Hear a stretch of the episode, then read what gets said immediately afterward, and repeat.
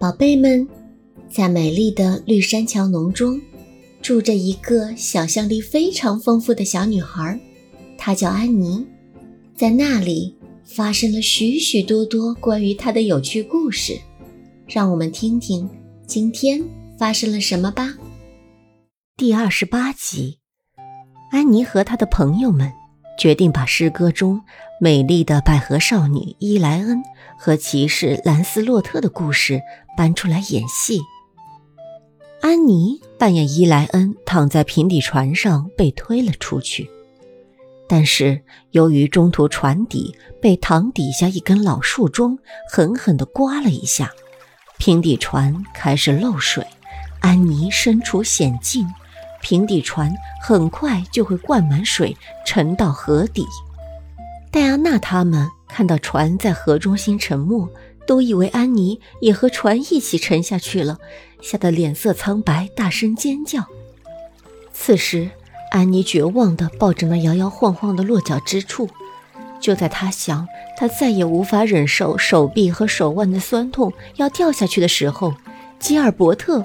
划着安德鲁的小船来到桥下，吉尔伯特大吃一惊：“安妮·雪莉，你怎么会在这里？”不等回答，他滑进桥中，伸出他的手。没别的办法，安妮拉住他的手，爬下来，登上了船。发生了什么事，安妮？我们在演伊兰恩，我必须躺在驳船里飘到卡米洛去，就是那小平底船。那船开始漏水。我只好逃出来，爬上了桥桩。女孩子们找人来救我。你可以行行好，把我划到岸上去吗？吉尔伯特听从地划到岸边，安妮则以一副不屑于受帮助的样子，很快跳了上岸。非常感谢了，他傲气地说了一句话，转身就想离开，但吉尔伯特也从船里跳上了岸，伸手抓住了他的肩膀。安妮。转过脸来，我们能成为好朋友吗？我非常抱歉那一次拿你的头发逗乐，我没想过要激怒你，只是想开个玩笑。再说，都那么久的事情了，我认为你的头发现在非常漂亮，我真心真意的认为，让我们做朋友吧。安妮一瞬间有些犹豫，在她被冒犯的自尊心底下，有一种古怪的新的意识在苏醒，她突然觉得。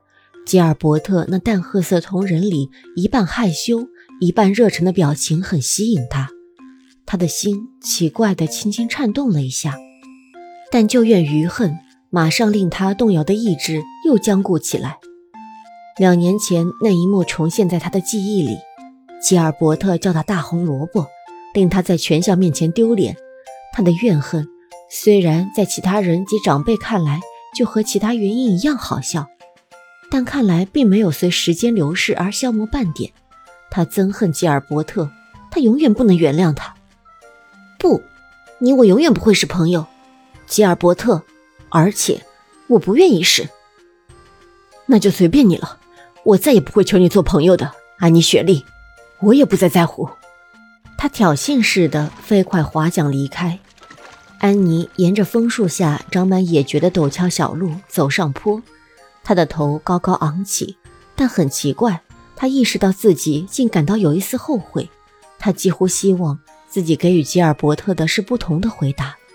虽然他很恶劣地侮辱过他，但，总之，安妮感到应该坐下来大哭一场来排解这种感觉。他的心绪很乱。上坡的半道上，他碰见了奔回池塘去的简和戴安娜，他们已处于快崩溃的狂乱状态。哦。安妮，哦，安妮，我们以为，以为你淹死了，我们觉得自己是凶手，因为是我们要你演伊莱恩，卢比还在歇斯底里。欧，安妮，你怎么逃出来的？我爬上了一根树桩，而吉尔伯特划着安德鲁先生的小船经过，把我载上了岸。啊，安妮，他多棒啊！这真是太浪漫了。这一来，你理所当然要跟他说话了。当然不会，我再也不要听见“浪漫”这个词了，简。我很抱歉让大家受惊了，都是我的错。我相信我是在不幸的星星底下出生的。我做的所有事，不是令自己，就是令我最亲密的朋友倒霉。我们把你爸爸的船弄丢了，而且我有预感，我们再也不会被允许在水塘里划船了。安妮的预感被证实比一般的预感更靠得住。当天下午，得悉此事后，巴里和卡斯伯特两家的惊恐程度只能用巨大来形容。你到底有没有一点脑子，安妮？哦，我有的，我想我会有的，玛丽拉。安妮乐呵呵地回答道。躲在东山墙自己房间里独自痛快的大哭一场之后，她绷紧的神经平静了，让她恢复了平日的快活。我想我变得明白事理的前景比以往更光明了。我可看不出来。嗯，我今天接受了一个很有价值的新教训。自从我来到绿山墙来，我一直在做错事，每一次做错事都能帮我治好一些坏毛病。紫水晶胸针那件事让我不再乱动不属于我的东西。闹鬼森林那件事让我不再让想象力牵着自己走，药水蛋糕那件事让我烹饪时不要再粗心大意，染头发那件事治好了我的虚荣心，我现在再也不介意自己的头发和鼻子了，至少是很少介意了。而今天的犯错将治好我的过分浪漫。我得出结论：想在阿芬利，浪漫是没用的。如果是几百年前高塔耸立的卡米洛城，也许很容易浪漫起来。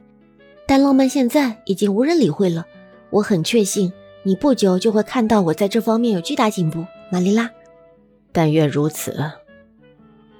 但是，一直闷声不响坐在角落里的马修，在玛丽拉离开后，把手放在安妮的肩膀上。